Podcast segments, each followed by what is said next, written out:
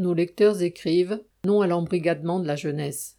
Début juillet, ma fille a fait sa journée défense et citoyenneté, JDC, obligatoire pour chaque jeune à partir de 16 ans.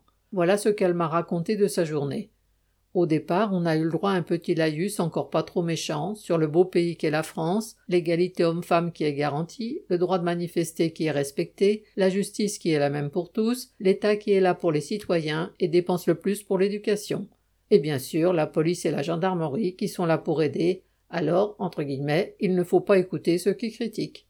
Cela s'est corsé l'après-midi avec l'évocation des Gilets jaunes. En gros, cela n'avait fait que des choses horribles, notamment lorsqu'ils ont dégradé l'Arc de Triomphe. Ensuite, on arrive sur l'affaire Naël. Selon le gendarme instructeur, le collègue, tueur de Naël donc, n'a rien à se reprocher, n'a fait que son travail et a agi en état de légitime défense. Et d'ajouter, entre parenthèses, comme si ça justifiait tout, que Naël a sans doute grillé quelques feux rouges avant la vidéo. Le gendarme a terminé en disant, entre guillemets, De toute façon, aujourd'hui tout est politisé et on ne peut plus rien faire. Quand on arrête des jeunes, ils sont ensuite relâchés par la justice et ils viennent nous faire des doigts d'honneur, ce qui est intolérable.